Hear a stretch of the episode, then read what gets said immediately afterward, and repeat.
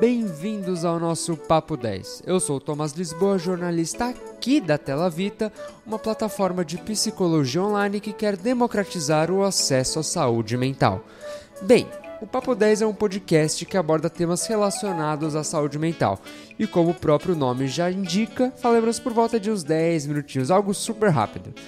O Papo 10 trata de temas mais específicos e conversa diretamente com outro podcast da casa, o Papo de Consultório, que aí sim é um podcast um pouco mais robusto e que trata de temas mais amplos.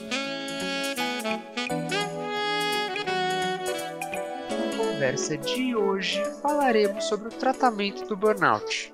E para esse bate-papo estamos aqui com Guilherme Reis Franco, psicólogo da Tela Vita, especialista em psicologia organizacional e do trabalho. Oi, Guilherme, tudo bem? Oi, Tomás, tudo bem? Ai, que ótimo.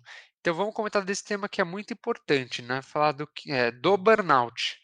Então, acho que para a gente começar, eu queria saber se o burnout ele tem cura. Tem cura, sim, é, pois ele é um, um fator ele é situacional, né? Ele não vem de causas imutáveis. Né? Eu faço uma comparação com a genética para a gente poder ter isso mais claro, né? O burnout, não, ele é vivencial. E ele também não é, ou ao menos não precisa ser uma vivência duradoura, né? Assim, se a gente faz uma analogia com a postura, por exemplo, ter cifose ou ter escoliose, que são desvios na coluna, são comuns. E esse é um problema estrutural. Ele vem dos nossos hábitos por anos ou por décadas, né? Vem da forma como a gente se desenvolve. E o burnout também é dessa forma. Mas assim como é um tratamento para cifose, que é o cuidado com a postura correta, a gente pode olhar para as causas cognitivas e emocionais que estão influindo nessa vivência, que gera o esgotamento, né, que gera o burnout. E ao contrário dos problemas de coluna, o burnout pode ser inteiramente erradicado, porque ele vem de uma situação vivencial, né? Então a gente consegue tratar as condições estruturais que são esses padrões cognitivos e padrões emocionais. Ah, então é possível tratar 100% dele, né? Se a pessoa uhum. tem um uhum. caso. Sim. E nesse caso, por exemplo, eu tive burnout. É, eu posso ter de novo, já que ele foi curado? E se ele, e se eu tiver ele de novo, as chances são maiores porque eu já tive? É uma questão vivencial, né? Situacional. Então, assim, assim como a gente, digamos, pega um resfriado, a gente pode é, entrar em um adoecimento de esgotamento emocional novamente, né? Uhum. A questão, eu acredito que seja é, uma, um bom tratamento que é feito, né? Para não ficar um resquício e a gente, é, além de resolver essa questão que é situacional, a gente poder também prestar atenção nisso que eu estou chamando que é estrutural, né? Que são esses padrões cognitivos e os padrões emocionais porque uma vez que a gente muda o jeito como a gente interpreta as coisas, que a gente entende de um modo mais profundo é, como aquilo que a gente está vivenciando nos abala, fica mais fácil de a gente mudar a nossa a nossa postura, né, o nosso tratamento, a nossa interpretação dos fatos. E isso sim vai diminuir a chance, né? Agora, se a gente não trata, claro, ali, além de não, além de a reincidência poder ser maior, porque dificilmente a pessoa vai sair disso, sim, espontaneamente, né? É, na verdade, na verdade a pessoa nem vai sair, né? A pessoa uhum. provavelmente vai ficar uh, dentro desses padrões, refém do que ela está vivenciando, do que ela está presenciando. Então é importante até frisar aqui que mesmo com o tratamento do burnout, a pessoa não está apresentando mais sintomas, vale, é importante, né, continuar um tratamento, então, né? Uhum. É, então, já que a gente tocou nesse assunto do tratamento, como, como que é o tratamento, né? Como é que ele é feito? Então, na psicoterapia, a ferramenta básica é o diálogo, né, a conversa. E com isso emerge a empatia, quer dizer, o terapeuta entende, né, aquilo que o, o cliente está colocando, está vivenciando. Então, mas como ferramenta de trabalho, a gente tem a introspecção, que é o olhar para dentro, e a análise, que é essa busca desses padrões disfuncionais, quais sejam, né, que estejam nas percepções, nas crenças, nos pensamentos. Alguns terapeutas também eles trabalham com tarefas, é, é, dentre os quais eu me incluo. As minhas tarefas elas são reflexivas, elas buscam identificar esses padrões disfuncionais e direcionar para atitudes mais saudáveis.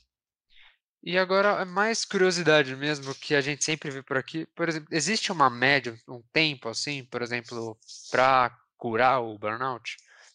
Isso depende muito da interação que é feita, né? Entre uhum. o terapeuta e o cliente, se, se conseguir um nível de empatia bom, se a confiança está sendo desenvolvida. Mas a gente começa a ter resultados, eu diria, muito rápidos, né? Porque a primeira sessão, em geral, ela é muito produtiva, é, a pessoa já se sente aliviada, em geral a pessoa vem e ela fala muito. Então não dá para a gente trabalhar, né? A parte do diálogo que eu estava falando fica um pouco para as outras sessões, né? Uhum. Mas nela já desabafa, ela já se sente melhor, ela sente que botou isso para fora, que é uma parte importante.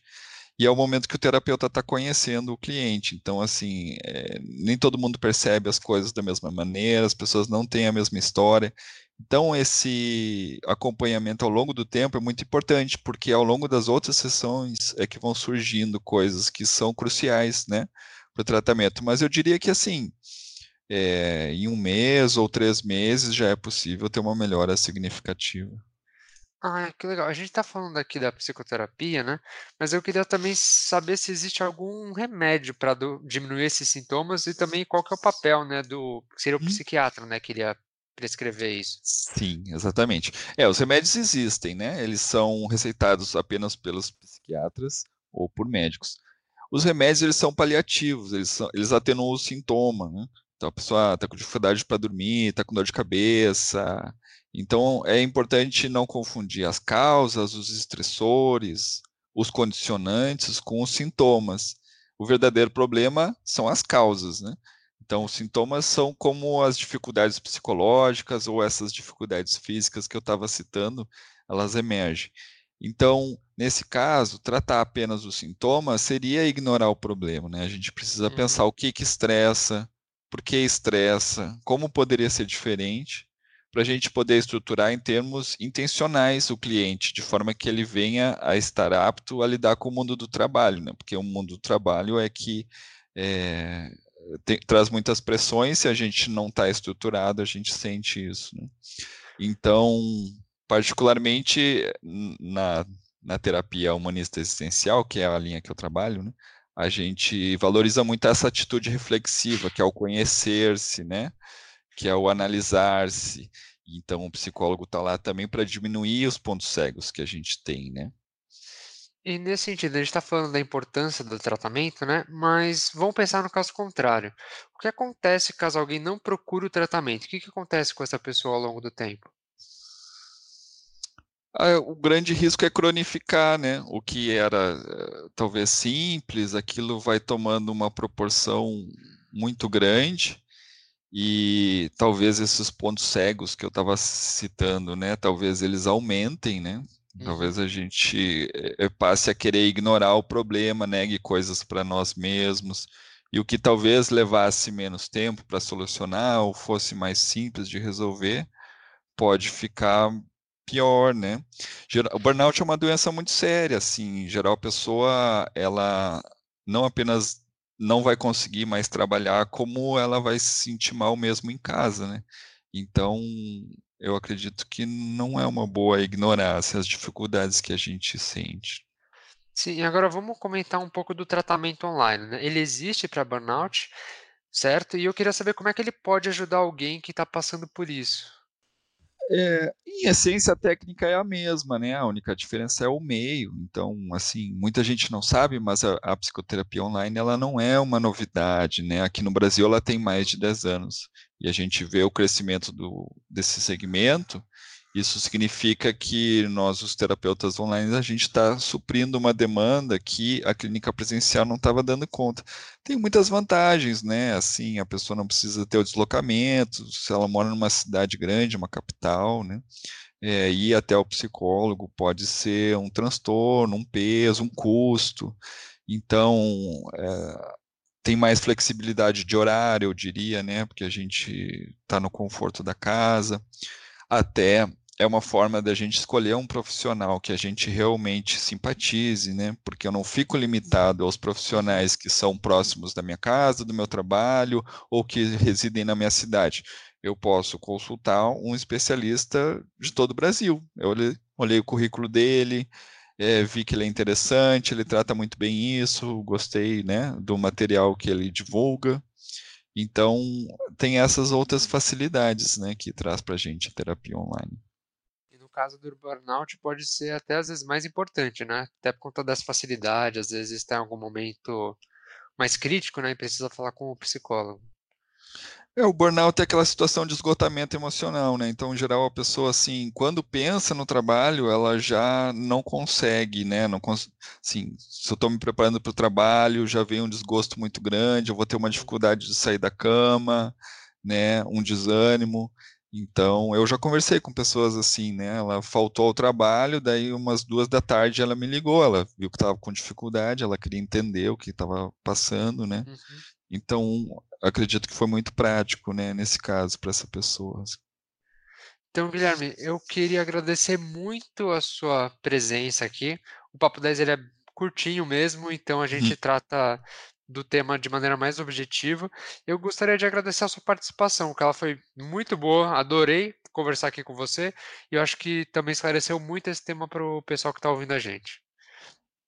É um prazer, eu que agradeço, né, esclarecer esse tema que é tão importante. A gente fica disponível para outras ocasiões, para outras dúvidas que as pessoas tenham, né, podem nos contatar, a gente resolve. Então, para quem gostou da nossa conversa, o psicólogo Guilherme Reis Franco está disponível na plataforma da Tela Vita para fazer o atendimento online. É só pesquisar por ele, achar e marcar uma consulta com ele.